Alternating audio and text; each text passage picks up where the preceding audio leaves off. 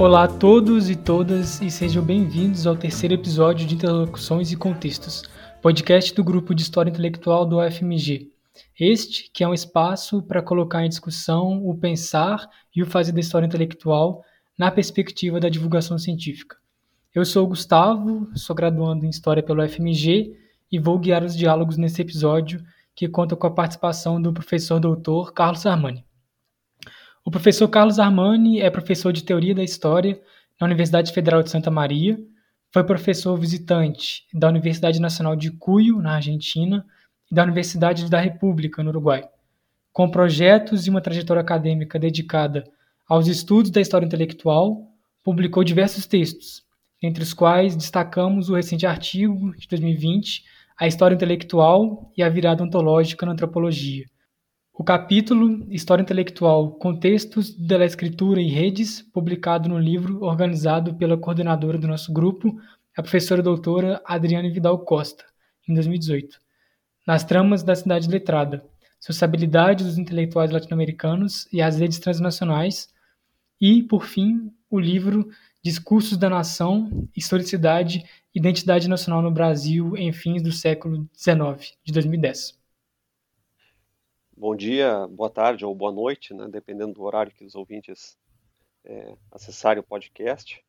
Gostaria de agradecer o convite da professora Adriane Vidal participar desse podcast, cumprimentar o Gustavo também e falar um pouco aí, né, sobre essa disciplina ou subdisciplina, como queiramos denominá-la, história intelectual.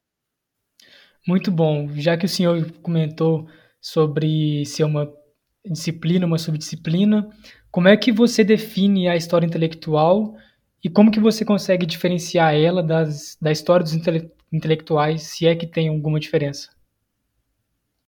É, é uma ótima pergunta. Né? Eu diria que o caráter de objetividade da pergunta nem sempre condiz com as respostas que, na maior parte das vezes, são um pouco sinuosas em relação à, à definição da história intelectual, bem como da própria história dos intelectuais. Né? É, mas tentando é, fazer uma, uma estabelecer uma definição, tentando estabelecer uma definição, eu diria que a história intelectual ela é uma disciplina que tem como objeto fundamental da sua da sua investigação é, ideias, crenças, valores, conceitos, né, que circulam, né, que são produzidos e circulam em determinadas sociedades por determinados grupos, né, ou aqueles que, dependendo da sua posição na sociedade, assumem em algum momento alguma atividade né, intelectual, o que facilita muitas vezes uh, o suporte né, que, em que a mensagem é apresentada. Né? Então, a, a, história intelectual, eu diria que é esse grande campo né, que tenta abranger a historicidade, seja de ideias, de conceitos, de cosmovisões né, das mais variadas sociedades. E é uma de definição um tanto quanto vaga, bastante abrangente, mas eh, ela é funcional, né? Então facilita um pouco também a nossa vida. E há uma diferença básica da história intelectual em relação à história dos intelectuais. Às vezes as duas se confundem um pouco, mas eu diria que a história dos intelectuais ela tem uma aproximação maior do que seria uma sociologia dos intelectuais, né? a definição propriamente da, da atividade intelectual e especialmente de algumas atividades intelectuais dos intelectuais enquanto um grupo sociologicamente determinado em algumas sociedades, não? ou seja, talvez uma preocupação maior com determinadas formas de, de engajamento político, social de intelectuais, e nesse sentido uma definição mais precisa do, da figura do intelectual, do que propriamente uma preocupação é, em discutir de modo mais aprofundado no âmbito das ideias, né, da, dos conceitos, aquilo que seria o próprio conteúdo delas. Né? Então eu vejo algumas diferenças nesse sentido, embora muitas vezes na prática da história intelectual a gente perceba também que há né, essa proximidade da, da história dos intelectuais. E o contrário também. Né? Eu diria que essa basicamente é uma definição né, básica da, da história é, intelectual e também da história dos intelectuais. Muito bem. E para quem quer estudar, quem quer conhecer melhor a história intelectual, quais são os principais autores e autoras que você tem como referência, ou então que você referencia para quem quer conhecer mais esse campo? É, eu vou mencionar, eu penso que há assim, uma, uma gama significativa de autores e autoras, é, não somente historiadores de formação, é, ou que exercem a sua prática como historiadores e historiadoras, mas também filósofos e antropólogos. Né? Então, praticamente a minha própria formação na história intelectual, em grande parte, deriva de três grandes referências que eu normalmente é, repasso para meus alunos, né? partindo sempre, primeiramente, dos próprios historiadores. Normalmente o que eu passo, assim, e aí minha, minha primeira sugestão, né, como para aqueles que têm interesse em se aprofundar, em primeiro lugar, em conhecer um pouco a história intelectual, mas posteriormente se aprofundar na, na discussão. É, eu sempre recomendo Quentin Skinner, John Pocock, né, clássicos do, da história intelectual, Dominique Lacapra, e embora sejam denominados historiadores um tanto quanto é, superados, especialmente porque desenvolveram ideias que estariam pouco contextualizadas, né? o, o Lovejoy continua sendo uma referência importante, o Arthur Lovejoy, e o próprio Franklin Balmer, né, embora sejam é, diferentes né, de, uma, de, um, de, uma geração aí de historiadores, né, como os que eu acabei de mencionar, né, Quentin Skinner, John Pocock, Dominique Lacapra, que têm sido referências recorrentes né, no âmbito da, da história intelectual. Outros também que estão, de certa maneira, ligados à atividade é, da história intelectual, eu diria também próximos à teoria da história, e que contribuem de uma maneira ou outra para pensarmos alguns problemas teóricos e metodológicos da história intelectual é, são o, o Elias Palti, a Eva Domanska, o próprio Hayden White tem uma reflexão muito importante sobre a história intelectual, né, no, no, grosso da sua obra, Verônica Tosi. Né, então eu diria que no âmbito da história são as principais referências que eu tenho, né, mas eu também gosto de sugerir leituras, especialmente no âmbito da história da filosofia, é, alguns textos clássicos, o próprio texto do, do Richard Hort, né, sobre a, os gêneros de, de, história da filosofia, entre os quais ele inclui a história intelectual, é, o próprio livro dele, né, organizado por ele né, e por outros autores, é, que se chama Philosophy in History, não, infelizmente não temos uma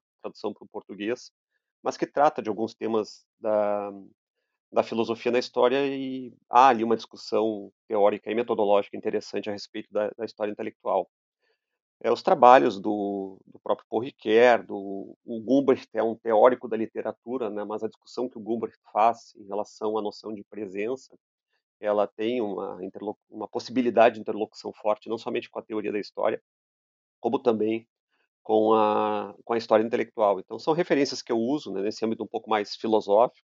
O próprio Martin Heidegger, né, a ontologia hermenêutica, de certa maneira, tem uma contribuição bem significativa para para a história intelectual. E por fim, eu tenho também pensado alguns temas e isso muda um pouco a própria concepção de intelectual, não? É, mas aí vem as influências, eu diria, da própria antropologia e nesse sentido os principais autores, né, que eu acabo usando como referência, né? embora não sejam historiadores de formação, são importantes para também pensar uma história intelectual, né, no, nos termos um pouco distintos, talvez, do que comumente nós façamos é, nas universidades, pelo menos nos departamentos de história, né? O Eduardo Viveiros de Castro, Bruno Latour, Luiz Dumont, né? ainda que não antropólogos, o Latour, no caso, né? não antropólogo de formação, mas um antropólogo que tem exercido, assim, um pensador que tem exercido sua prática, sobretudo dentro de uma concepção de, de antropologia simétrica. Né? Então, eu diria que os as principais é, autores e autoras que eu colocaria como referência né, para pensar de uma maneira mais abrangente a história intelectual se dão nesses três grandes nessas três grandes disciplinas né, da própria história não da, da antropologia e da, da, filosofia a partir desses nomes aí que eu mencionei. É muito bom. E, e pensando nessa gama de autores que você trouxe qual a contribuição deles para a história intelectual e qual a própria contribuição da história intelectual para a renovação da historiografia num cenário do Brasil e da própria América Latina é, bom, novamente uma pergunta bem direta e cuja resposta é um pouco difícil. É, não pelo alcance que a história intelectual tem, mas justamente não difícil no sentido de mapear né, o alcance, não é uma, algo difícil no sentido de, de pensar que ela efetivamente tem uma contribuição, mas exatamente pela, eu diria, pela grandeza da sua contribuição. Eu sei que aqui eu vou parecer um pouco é, suspeito né, de, de puxar a brasa para o assado da, da história intelectual, né? mas eu penso que uma boa parte da renovação historiográfica que se produziu, inclusive no âmbito mais abrangente da teoria da história, se deve, em grande medida, à história intelectual. Né? Eu volto a mencionar a obra que marcou muito e decisivamente uma boa parte da, da discussão da teoria da história dos últimos 30 anos, 40 anos, né? Que é o meta-história do, do Hayden White, e que é um, um grande trabalho de história intelectual. Né? Então, eu diria que no âmbito da teoria da história, especialmente as discussões em torno da virada linguística, é, em outras variáveis também, além daquela que o Hayden White apresenta, né? nesse sentido, a história intelectual tem sido muito presente né? e muito produtiva, muito perspicaz na sua renovação, no, no seu ganho de racionalidade, no sentido de uma autorreflexividade sobre a própria historiografia, de uma maneira mais abrangente. É claro que a história intelectual ela também é mais pontual, né? ou seja, as contribuições específicas, e nesse sentido eu penso que ela contribui muito para uma série de outras é, outros temas, né, uma série de outros, outras demarcações empíricas, mas que se apresenta sobretudo na importância de nós reconhecermos o quanto conceitos, o quanto determinadas formas de pensar, o quanto determinados modos de acreditar né, são fundamentais no modo como nós habitamos o mundo. E nesse sentido, a história intelectual ela também nos auxilia a pensar que uma boa parte, e esse auxílio em grande medida eu é, atribuo a, um pouco a minha influência da ontologia hermenêutica, mas ao que seria essa atribuição de significado e reflexão sobre é, a historicidade dos significados a partir de uma relação intrínseca com práticas no mundo. Né? Então, aí um segundo aspecto que eu diria que, é, de certa maneira, é uma contribuição da, da história intelectual, né? a importância efetiva que, a, que, que ideias, crenças, valores, né? É, que o pensamento tem é, no âmbito da própria história, a força ontológica né, desses, desse, do, do, do pensamento, da, né, desses valores, enfim. E eu diria, já que você fala, né, especialmente de, eu não vou usar o recorte específico do Estado-nação, mas prefiro manter a noção de América Latina aqui e talvez pensar num sentido um pouco mais abrangente. Eu diria um terceiro aspecto que a história intelectual eh, tem proporcionado, especialmente num diálogo com a, a antropologia, é a figura intelectual daqueles é, daqueles personagens, assim, daqueles grupos ou daqueles sujeitos que propriamente não estão é, assumindo um posto de intelectual enquanto tal, né? E nesse sentido chamar atenção para atividades intelectuais é, que apresentam muita densidade na sua exposição né?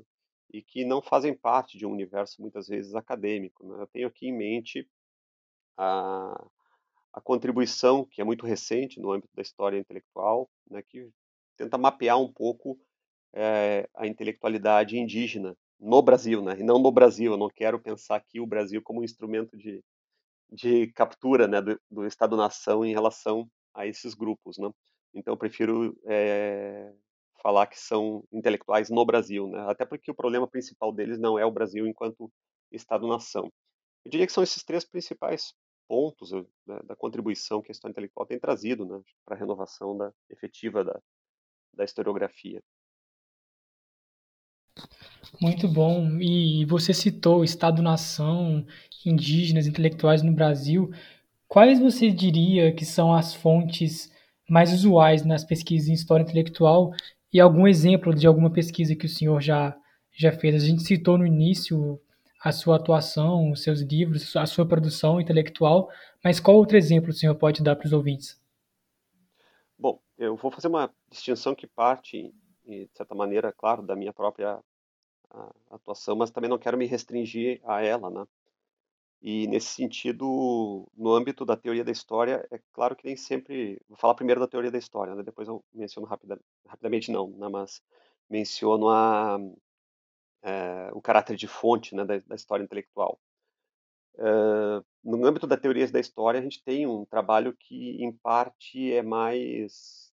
Não sei se o termo correto seria mais puro de um ponto de vista é, da, da sua relação com a empiria, uma espécie de teoria da história pura, ou seja, que não tem a finalidade última de ser aplicada né, para um determinado objeto específico, né, uma reflexão mais abrangente, em que o conceito de fonte, no sentido de rastro, de evidência, de indício, nem sempre é, se coaduna bem com aquilo que se propõe realizar. Né?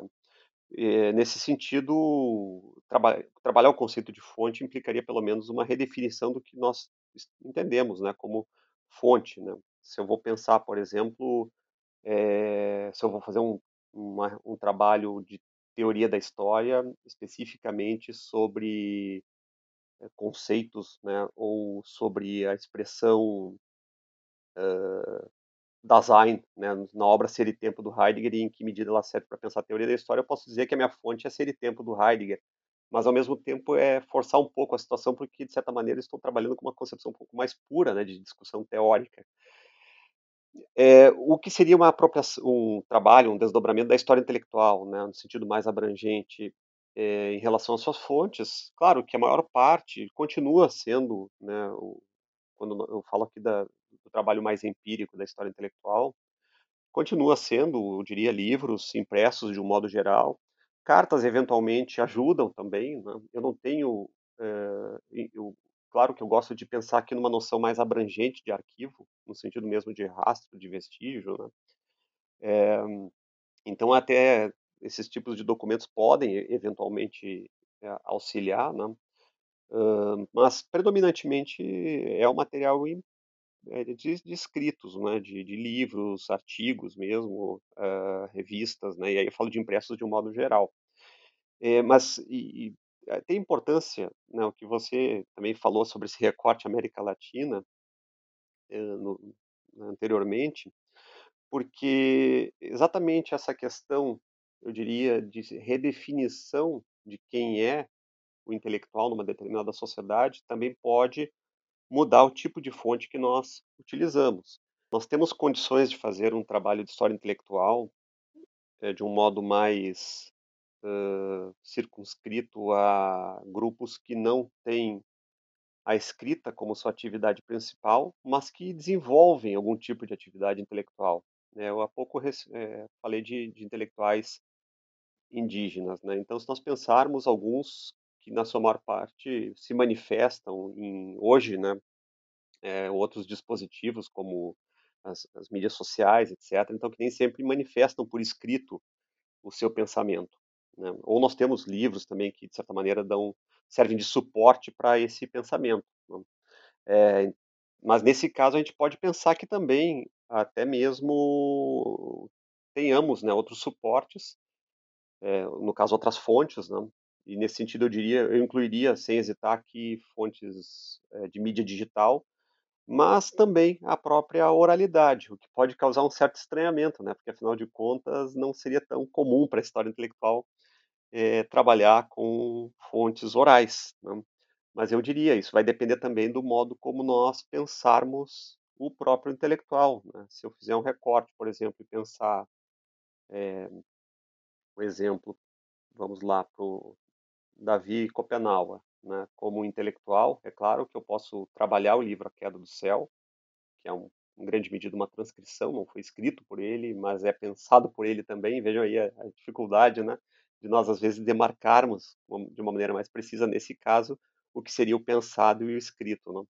Mas nós poderíamos né, tomá-lo como intelectual ou a figura do xamã mesmo, né, como intelectual dentro da, da sua da, da, sua sociedade, do seu modo, do seu modo de habitar o mundo.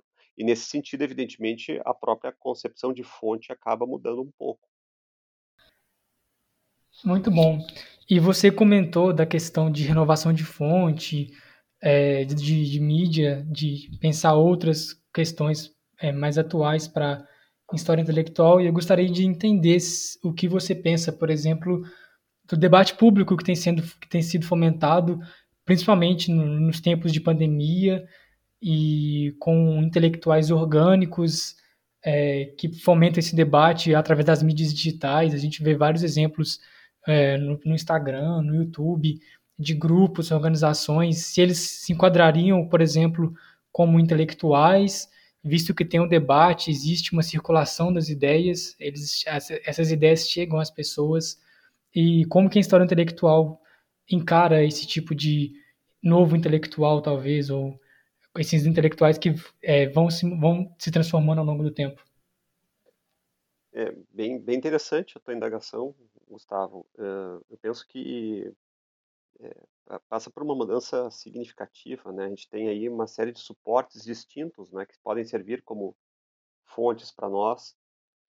E, bom, são perguntas que são, tem, tem vários, é, várias questões bem relevantes, né, que você falou, e eu diria que uh, em relação, a, em primeiro lugar, a ampliação né, do, da, das mídias e do acesso, de certa maneira, a, não somente a acesso à informação, mas acesso à possibilidade de é, apresentar conhecimentos, né, divulgação de conhecimentos. Então, eu quero aqui, especialmente, não falar do lado desastroso da, das redes sociais, mas no aspecto mais positivo e até mesmo das mídias sociais, no sentido mais abrangente.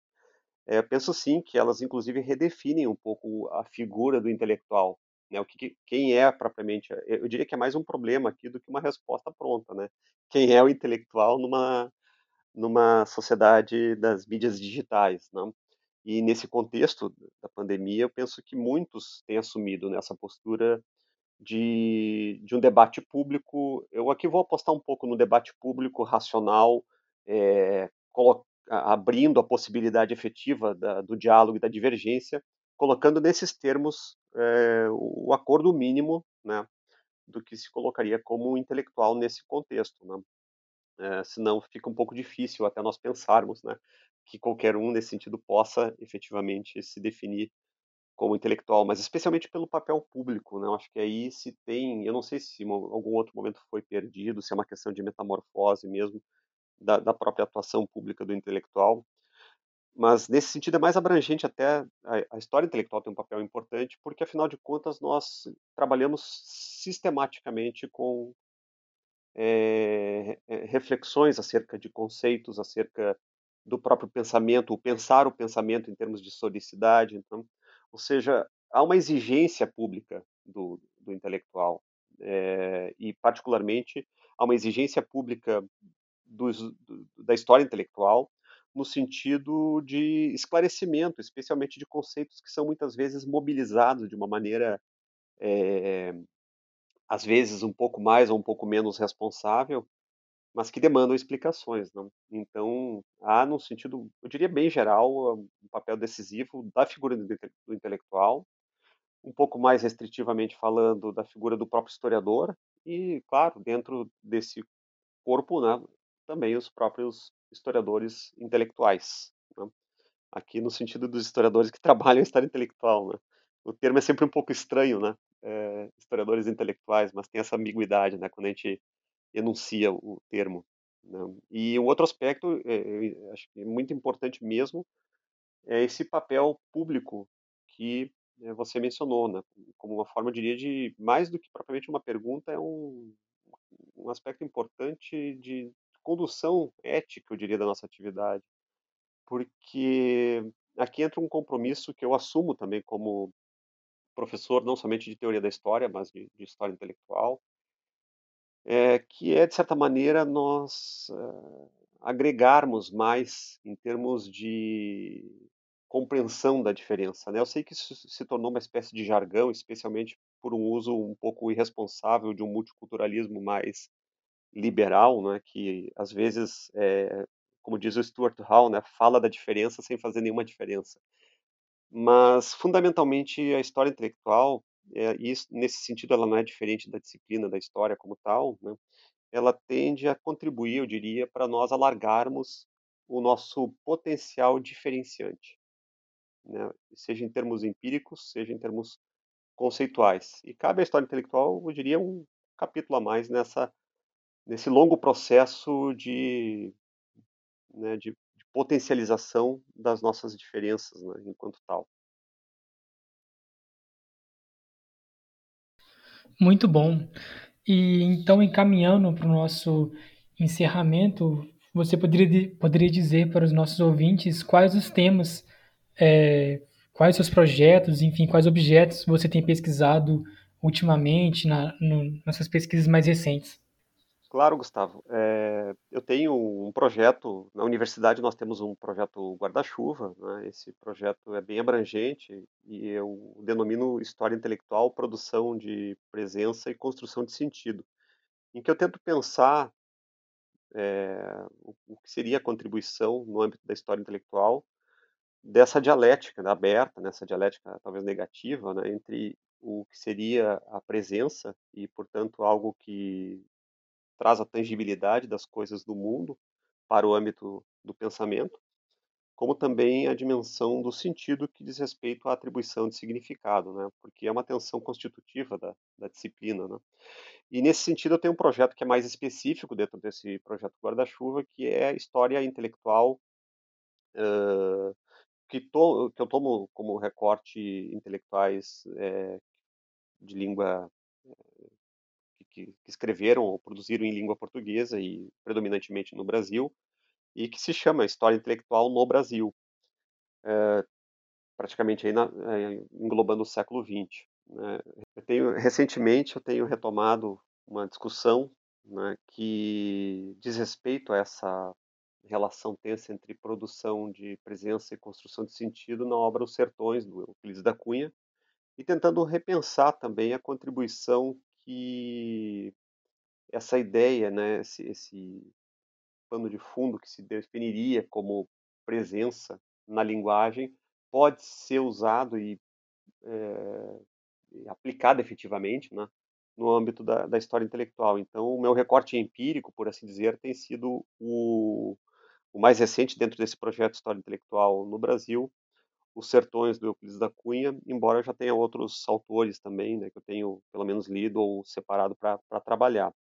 E o segundo projeto, ele é vinculado à, à história intelectual, mas um pouco mais voltado para a teoria da história, é um, um, pouco de uma reflexão no contexto da, da virada linguística, mas posterior à virada, à virada linguística, no sentido de pensar as contribuições é, do que se define como virada ontológica na antropologia, na própria filosofia, né? de que maneira essa, essa chamada virada ontológica na, na, em algumas disciplinas das ciências humanas e da filosofia também tem se tem contribuído, não é? ou tem possibilitado uma espécie de redefinição da própria teoria da história enquanto tal, não? É, então esse é um projeto um pouco mais voltado para teoria da história, embora, evidentemente, eu esteja trabalhando com intelectuais também. Né? Então, são os dois projetos, majoritariamente, que eu tenho desenvolvido no momento. Muito bom, professor. Então, nós do grupo História Intelectual do FMG agradecemos a sua participação, como sempre, muito produtiva. O senhor já veio a fazer uma conferência virtual sobre as compulsões da, da experiência da linguagem é, em outro momento, sempre muito proveitoso ter o senhor aqui fomentando o debate com o nosso grupo. Muito obrigado mais uma vez pelo, pelo convite. É, agradeço o convite da professora Adriane Vidal, né, que tem sido é, muito uma entusiasta né, e, e desenvolvido é, várias reuniões né, é, por meio da, do, especialmente do as mídias sociais aí nesse contexto de pandemia e fazendo que a disciplina de história intelectual siga forte, fortemente né, na, nas nossas vidas. Né? Então, mais uma vez, agradeço imensamente o convite e fico à disposição para eventuais é, contribuições em outro momento. Muito bom. E você, ouvinte, não se esqueça que dia 29 de julho, das 5 às 8 da noite, nós teremos mais um debate do grupo de História Intelectual, narrativas, práticas e circulação de ideias, onde a gente vai ter a presença do Francisco Ferreira dos Santos Neto, da Universidade Católica de Pernambuco, que vai tratar da História dos Manguezais do Recife, Memórias e Escritas de Sino, romance de Josué de Castro, Homens e Caranguejos. E também vamos contar com a presença de José Antônio de Souza Queiroz, do UFMG, que vai discutir os apontamentos sobre a trajetória intelectual de Rui Guerra. Não esqueça de nos acompanhar nas nossas redes sociais, no Instagram, arroba História Intelectual e no Facebook, História Intelectual, Narrativas, Práticas e Circulação de Ideias. Nós agradecemos a audiência e nos vemos em breve.